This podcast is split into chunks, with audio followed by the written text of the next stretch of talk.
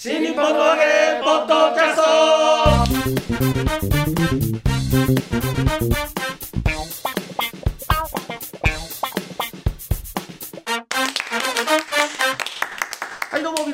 にちは。新日本の揚げポッドキャストの時間がやってまいりました。霊霊者マルコでございます。広瀬和夫プロデュース。こちらマルコ満喫。もっと新日本のマーゲという落語会を内幸町ホールで不定期で開催しております。その宣伝のためにやっておりますこのポッドキャストでございますがまずは私が霊霊者マルコそして。立川こちらです。はい。しゃべんなすごいな、すごいな。我々のプロデューサーがこちら。広瀬和夫です、よろしくお願いします。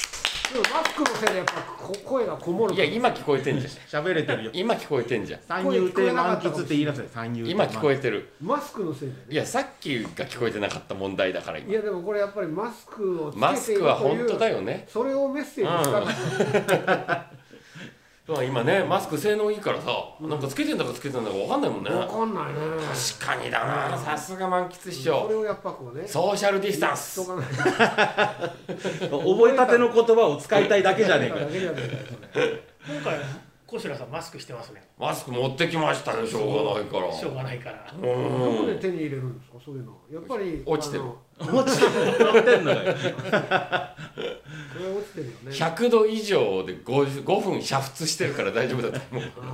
どこで煮沸の？うちがないくせにうちがないうちがホテルでできんじゃん、そんなの。うちがなくたって煮沸ぐらい煮沸できますよ。あ電気ポットかなんかね煮沸バカにすんなおい、まるちゃん、はい電気ポットそういうことに使っちゃダメ。あれお湯を沸かすだけです。何言ってんですか。そういうことじゃない。ちゃんとグラグラするんですよグラグラグラする。グラグラする。IH からね。あの木木々を集めてきて。ダメでしょ。ホテルでそんなことやっちゃダメでしょ。何いややってんの。いや駐車場駐車場で。駐車場もダメだよ。すいません。今回ねいいですか？この収録もね、はい。本当はあのなんかズームだかなんだかを使ってやろうっていう。まあ知ってるくせにだかなんだかっていうね なんかもう不得手ですよっていうのをわざわざこう PR する作戦ですよこれ。テレワークで収録しようかという話も出ましたけれども。そう。うん。あのテレワークで収録しようかっていう、えー、と連絡のメールがすでに混乱をきたしてるっていうね。意味が分からなくなっちゃったんであれ面白かったね。あれ超面白かった。俺見てて。いつやまずいつやるかが決まんない。そうそうそうそそう。のでズームをじゃああのレッスンしますという、えー、こしら師匠のメールがあって。いや違う。俺あれってあの、萬橘師匠だけに送ったのよ。そう、はうなんだよ。だから俺来たからだそうだからみんなに内緒でん。萬橘師匠だけにズーム教えようかなと思って連絡したら、はい。萬橘師匠が全員返信で ズーム教えてくださいみたいに来ちゃったから。そ れ違うじゃんそれ。そういうことだったのそうかか。そうかだってさそこが分かんなかった。だってさ個人的にやり取りしたって何の意味もないじゃん。いやいやだからこの中で多分一番できないの満喫師匠だから。そんなことねえよ。ええ え広え広瀬さんも。このポッドキャストですら聞いたことがないやつが。ポッドキャスト聞いたことないのに。聞き方わからないっつってる俺は多分やつが。3位にはいると思う。えビリ誰ビリ誰？今ビリ誰よ？ビビリは僕でしこのおじさんだよ。広瀬さんこの間会社でやったって言ってましたもんね、ズームね。そうそうそう。でも意味が分かんなかったって言ってましたもんね。ズームをね、だから強制的にやらされたのね、うん。ある会社のうん。偉い人から、いや、これで会話しましょうよっつって、なんかバーンオンラインっていうのがあって、はいはいはい。そこで会議室みたいの作って、みんなうちにいるから、ミュージシャンも、からファンも、あのそこでこう集まっていろいろね、話し合って、ディスカッションできたらね。そこに広瀬さんも加わったりすると面白いんじゃないのっていう話で、うんでもやったことないですからっつって、でそのためのミーティングを、じゃあ、ズームでやろうって言われて、できねえじゃんそれ。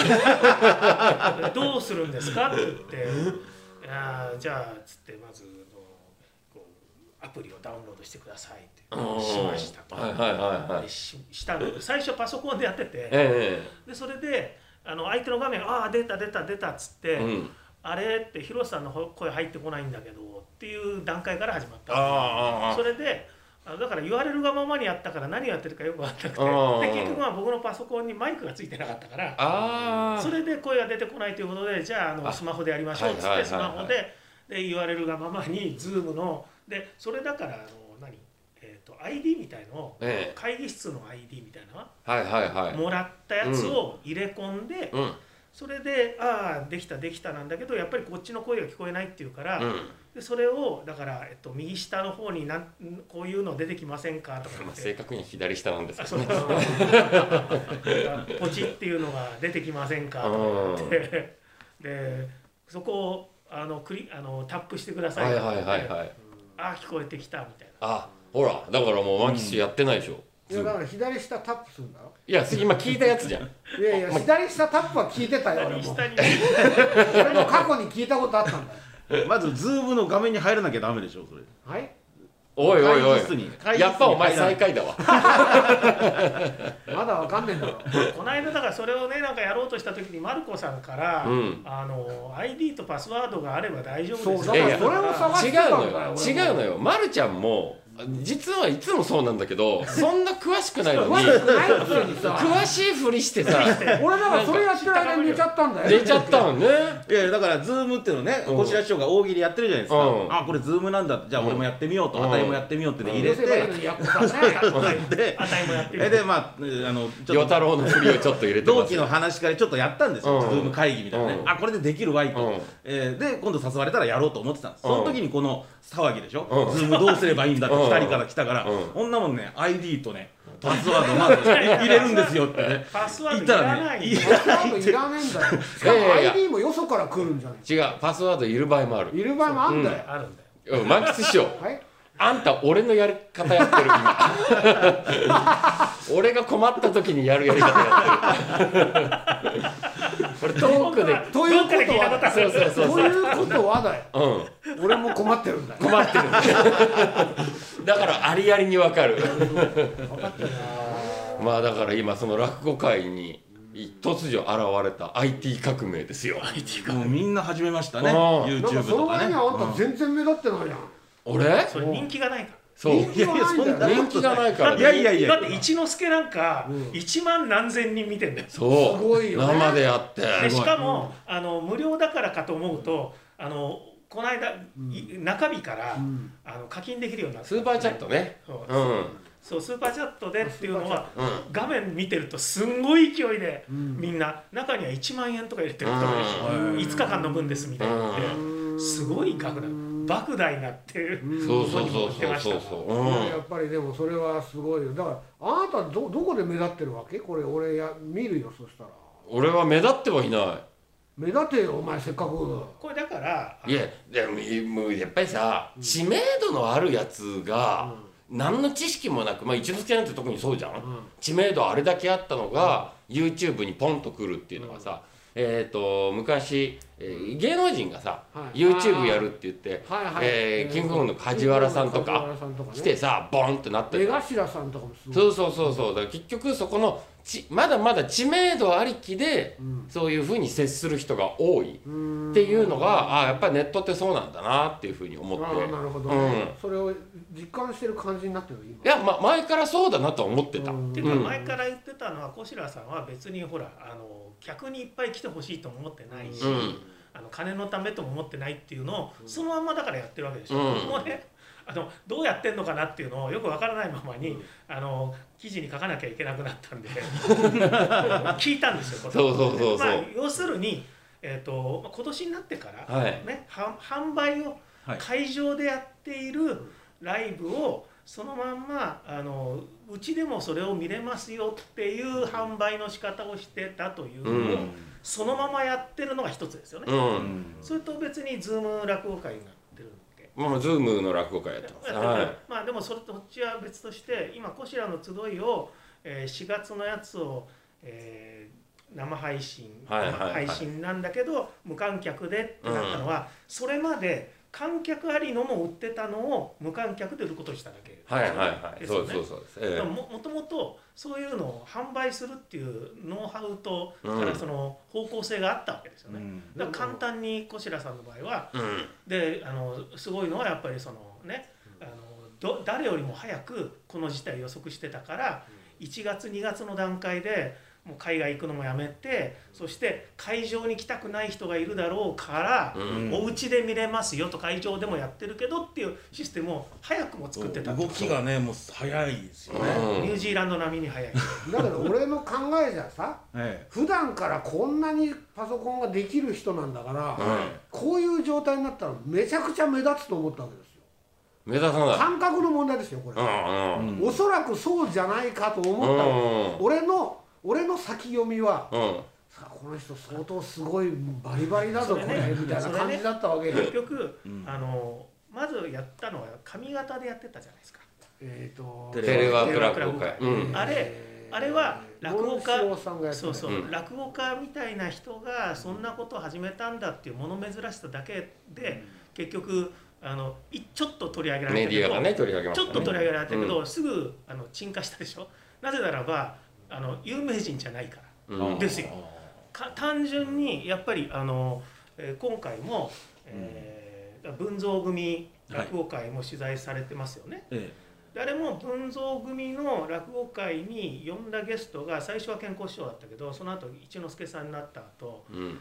ダンシュンさんに。ね。えー談春師匠ですよ。すげえ京な。ダンシュン京太郎っていうところやっぱり連れてきちゃったわけですよね。えはい。でそうするとやっぱりそこは落語ファンの中での認知度が高いからうん。飛びつかれると。まあまあそのなんか僕の感覚って感覚わかんないですよ、うん。わかんないですけど、うん。パソコンって全然違うと思うわけですよ、うん。うん。ど僕の感覚だから。うん。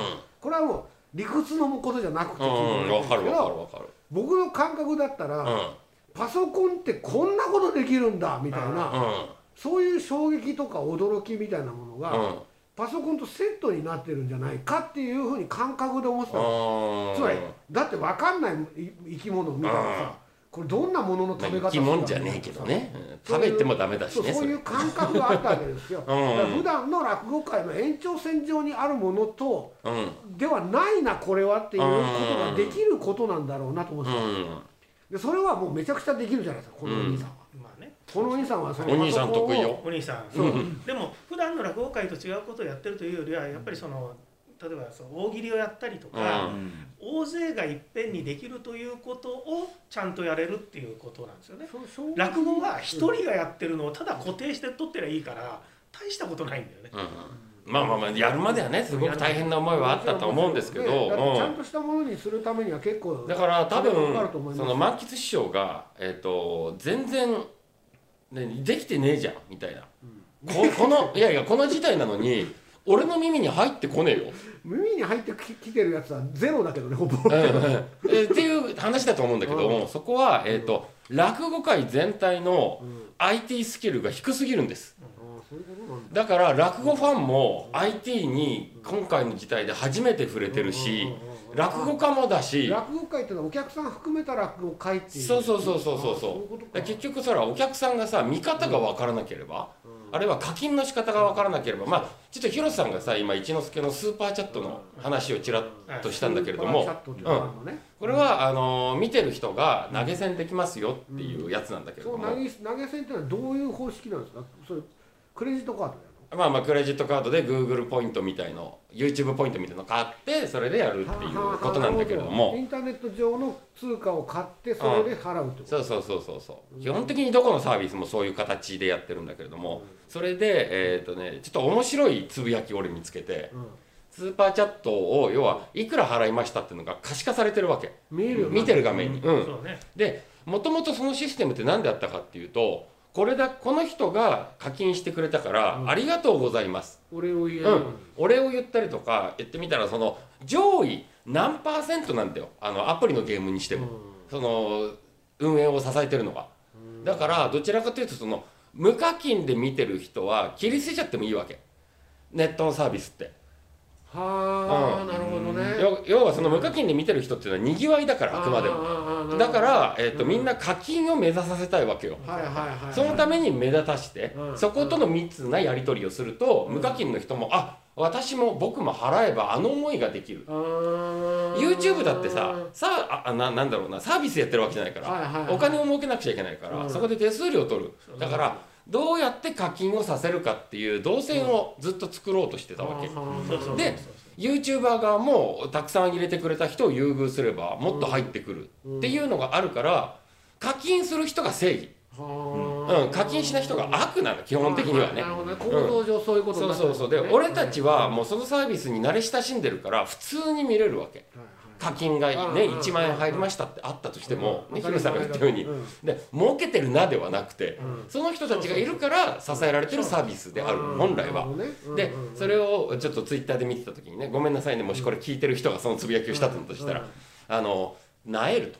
うん。お金はいくら払ったとかっていうのがチャット欄に出てくると。うん「なえる」って書いてあってえもっとなんか内緒で渡せるような形だったらいいのにとかそれを見えない方に風にはできないのかとか言ってるんだけれどもネットサービスの発想からすると本末転倒なんだよ。うん。その発想って。でも落語界の発想からすると野暮じゃん。目の前で「おい祝儀。まるちゃんに1万円渡します」って宴会であるやつ、うん。落語を聞いてる脇に1万円とか出るわけそうそうそううそうそうそう。だから本当に投げてるわけだ。うん、額まで分かるように。すごい野暮じゃんだからそこがまだその落語界全体がネットサービスに対してこなれてないなっていうのをすごい思って。なるほどね。そそもそもだから落語ファンの数って非常に少ないじゃないですか、うん。ね、落語を知ってる人も少ないし、うんだからあの一之輔みたいに1万何千人聞いてる見てると、あのそのコメントがすごい面白くて、うん。そして明らかに落語を知らない人、うんから明らかに一之輔の落語を知らない人、うんあのいつもやってる通りなのに、うんこのために作ったんだろうけどこんなに変えることないのに いつもやってんだけどこれみたいな幼鳥試練出てきたやばいみたいなうんいつも出てくるんだけどねっていうのがで中にはだんだんやってるうちに落語ファンからのあのコメントの方が増えてきた感じもあったんだけど、うん。課金できるようになったら、うん。投げ銭できるようになったら途端にやっぱりあのそういう初めて見る人がうれよれ嬉しくて、うん。ネット民だからうん。ちゃんと投げ銭をするというね、あー。正義をまさに小白さん言ったような正義を、あのそれはでもだからあの一之輔さんの場合はおそらくその、まあ、自分が配信するつあのノウハウを持ってるんじゃなくて、うんやっぱりスタッフに支えられてると思うんですよね。だから自分の発想としてはお金は別にもらうつもりなかったのに、うん。あまりにみんなが投げ銭したいしたいって言うから、うんどうすればさせられるのって話、うん。途中からなったわけ。で、ね。あ のだからその小三治師匠が配あ信してやりましたね。でこれはだからみんな知ってましたか？って僕もね一之輔さんがそれ言ったんでえっ？って思ったんだけうど、んうん。さっきまでやってましたよっつって。そうそうそうそう。僕のちはやふるに対抗してうん。ちはやふるをやってました そど。うだからねそこの多分あのネットリテラシーも込みで、今落語界全体が、えーそこの過渡期なんだと思う。で俺毎日今大喜利若手集めてやってるんだけど、少ないと50人多いと100人生で見てる人がいるわけ、毎日やってて。でも落語界のスタンダードから言ったらちょまあ通常だよね。そうそうそう。50人から30分だから。うん30分の番組のために要は50人から100人毎日見てるからあの俺としてはもう大成功だなと思うわけ。スタンダード。うん、そこで要は2,000人3,000人集めて1万人集めてようやく満喫師匠の耳に届くんだよ。そうね。うん。でも俺はその1万人に対してやってない。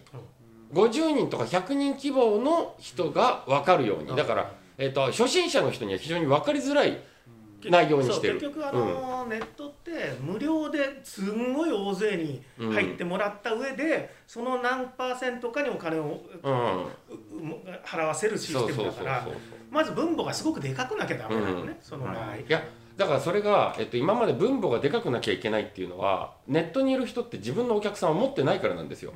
だからたくさん集めてきてその中に 1%2% お金払う人がいるからようやくそこでお金になりますよっていうやり方なんだけど我々は落語家の場合はもう固定のお客さんがいるからあとはそのお客さんがお金を払いたいという動機づけだけしてあげれば成り立つんですよ。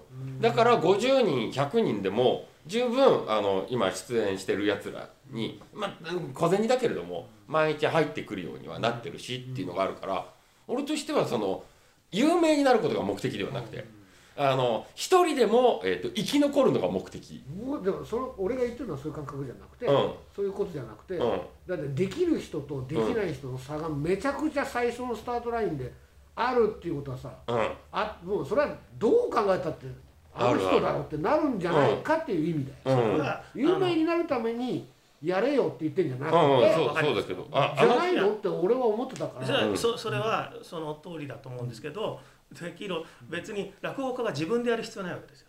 小三治師匠だって自分で配信できてるから、ね、誰やめがたらセッティングしてる？か文蔵さんだって結局文蔵さんにそれをさせる人がいたからできるわけだから、小白さんみたいに自分でできる人はむしろ特殊なわけでしょ、そうだからそれそれこそが俺が言ってることで、そうなんだけど。自分ができることが特殊であるということがうん。すごい特化される時期なんなんじゃないの？うん。って俺は思ったから、うん。だからじゃあだやれよとも言ってないし、うんそうじゃないそうしろよとも言わないし、うん。有名になれよと言ってるわけでもなくて、うん。感覚の問題です、うん。わかりますわかります。要するになんでコシラはフィーチャーされないんだって俺は思うわけです。逆に言ってるわけです。ああなるほどね。だからそうじゃないのうん。普通は。いやだからフィーチャーされないのは俺がその大多数を巻き込むやり方をしてないからでも技術的に言ったらあんたすごいことやってるそんな技術は小白さんだけが持ってるわけじゃないから、世の中に世はの中には。落語ができなくて技術を持ってる人がいるわけですよ。いっ。ぱいいる。で落語ができなくて技術を持ってる人がその落語家をサポートしてあげればあのすごいあの力になる簡単にできちゃう。うん。だからそれが今一之輔さんがやってることでしょ、ん。ででそれは一之輔さんの場合ってずっとツイッターやっててでそれずっと発信してるからあれだけの人が分かったわけで、うん。小三治師匠の場合は落語ファンの数はあのファンは多いだろうけど、うん。発信してないから、ネット上でね。生配信信やることを知ってる人は少なかった。ということですよね。落語すごいコアな落語ファンが落語の情報サイトみたいのを見て、えそうなんだと知ってたっていうだけだから。うん。だからその落語ファンに向けて発信してる人はあので一番今落語ファンに向けてただ単に落語ファンがそこに集まってるのって京太郎さんの500人ですよね。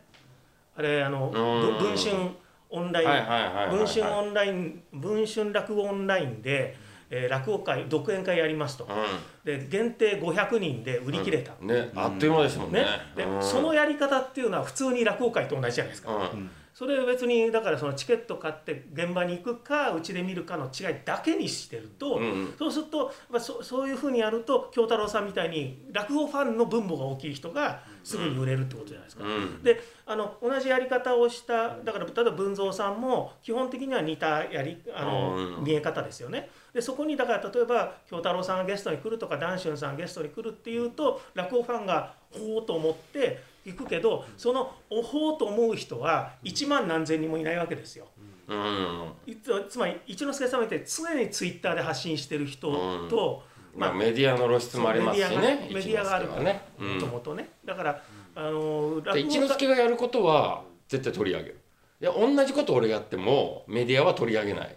でそのなんかイノベーティブなものじゃないのってはわわ思うわけだ俺はね、だから落語とパソコンとかインターネットとかうん。人工知能が、あの融合するっていうことは、うん。イノベーションにつながらないのかと。だからつまりうん。落語界を映してるだけじゃん、つまり。は、それはそれは分かったんだよ。それは分かってるんだよ、うん。だって俺は俺だってノウハウ分かんだから。だってうん。カメラがあって、うん。それに向かって落語やっててスタッフが何人かいてて想像できるじゃん。うん。イノベーションってそういうもんじゃないでしょ、うん。だってこっちに転がり込んだ時に古典芸能としての落語がパソコンの中に転がり込んだ時に、うん。ああこんなことができるんだっていうことが、あのそのその衝撃自体が販売物にならないのかって思うから、そういうのって俺には分かんないわけよ。うん。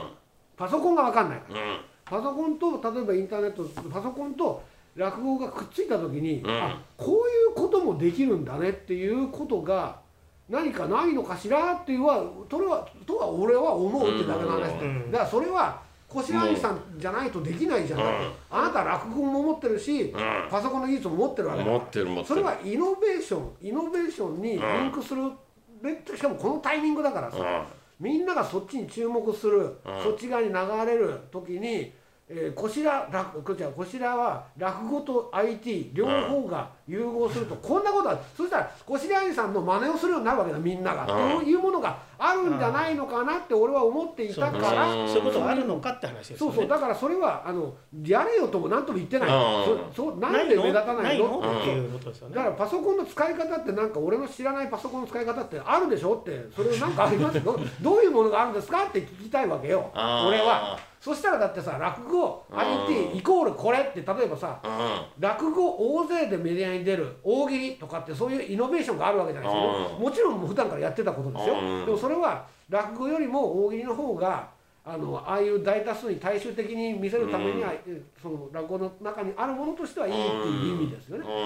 人工知能とか IT の中に入った時にパソコンパその落語が一番生かされると部分ってどこなんだっていうクローズアップは何かないのかねっていう議論ですよただ。の、うんただのうん。うんだからそれはだからこそだからこそあの間違ってるとかうん。うんわかりますこれがなんでなんだとかじゃないんですよ。もうだからなかないののって思ってるそうないのってことでしょ？ないのってことでしょ？なんかないのってもないよ。ないとないんだ。ないんですよ。うないのが落語のいいところなんですよ。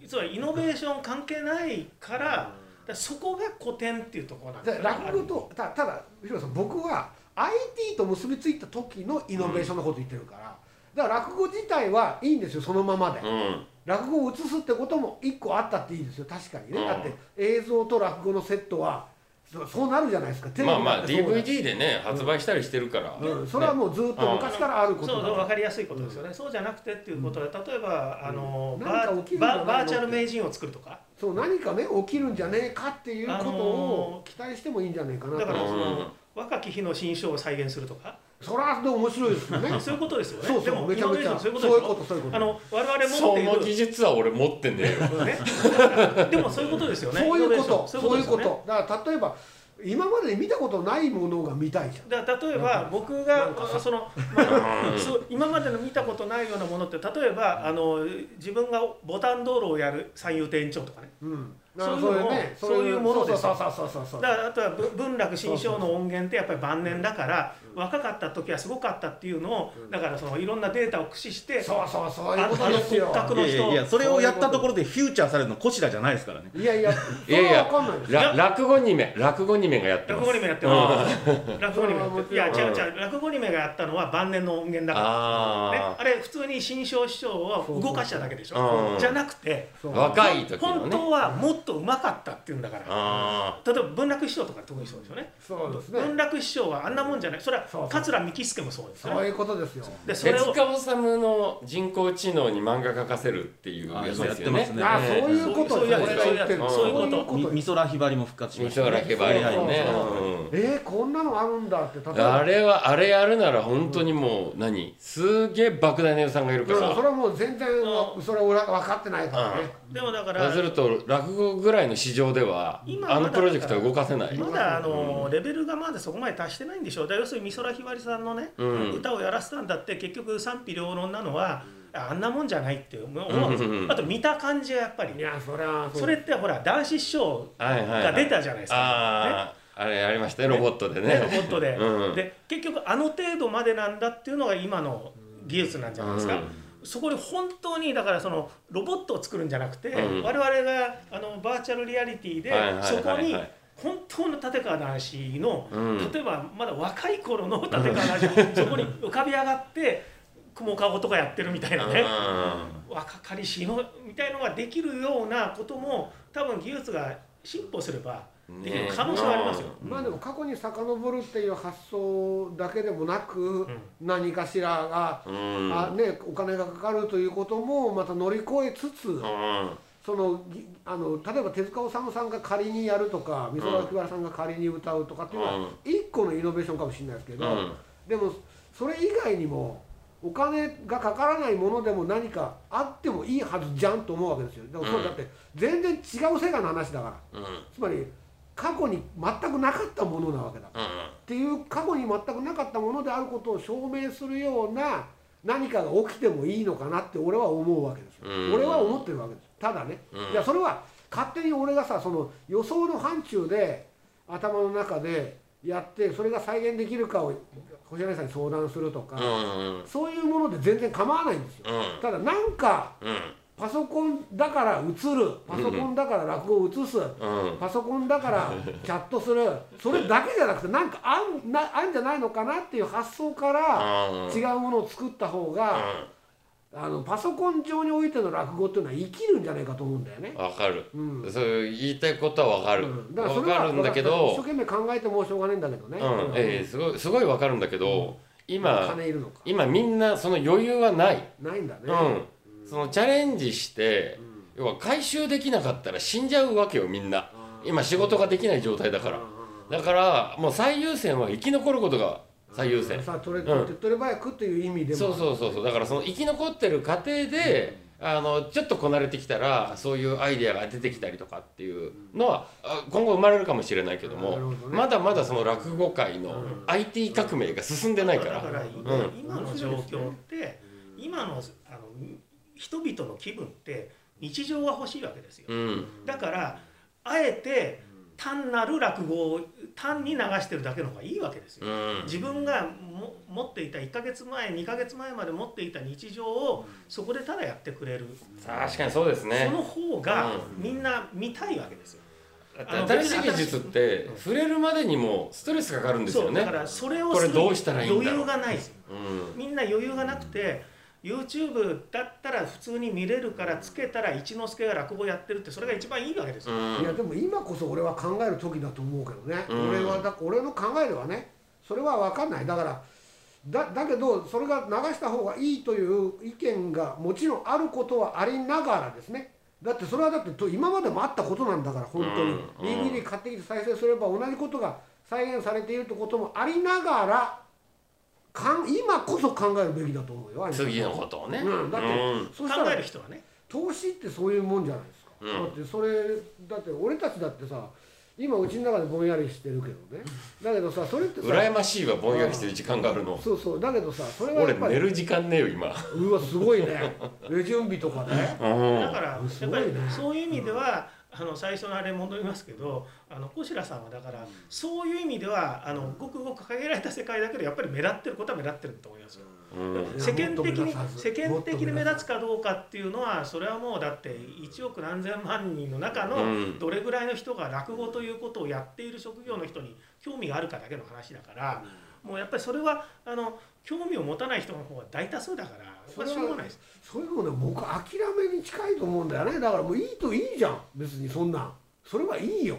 いや考諦めえればいいんだよ。諦めではないんだよ、うん。これ生き残るためのうん。生存戦略だよね、うん、それは絶対的にあると思う、それは絶対的にあるけど、うん。もう一個考えるっていうのはなんか頭の端っこで考え続けるっていうのは、うん、僕絶対今まあまあ新しい形をね、ううんん作るっていうのはね、うん今こそチャンスで、あでそれはもうあのあのこ今後のねこれがもしコロナがさ終わった後にもね、あ IT と落語のセットうん。それはそれで一ジャンルで出来上がると思う。うん。それがもしかもしイノベーティブにできれば、うんだそんなもともとだって俺はイノベーションって俺はあんま好きじゃないんだからはっきり言って。うん。保守的な人間だから、うどっちかっつったらね。比較的の問題だよ。うん。どっちかというとだよ。分かってるよ。だけどだけどリベラルな部分っていうのはか絶対もう落語は持ってたしあるんだから、うん。持ってたしもちろんあるし俺もだ俺だってそういう部分に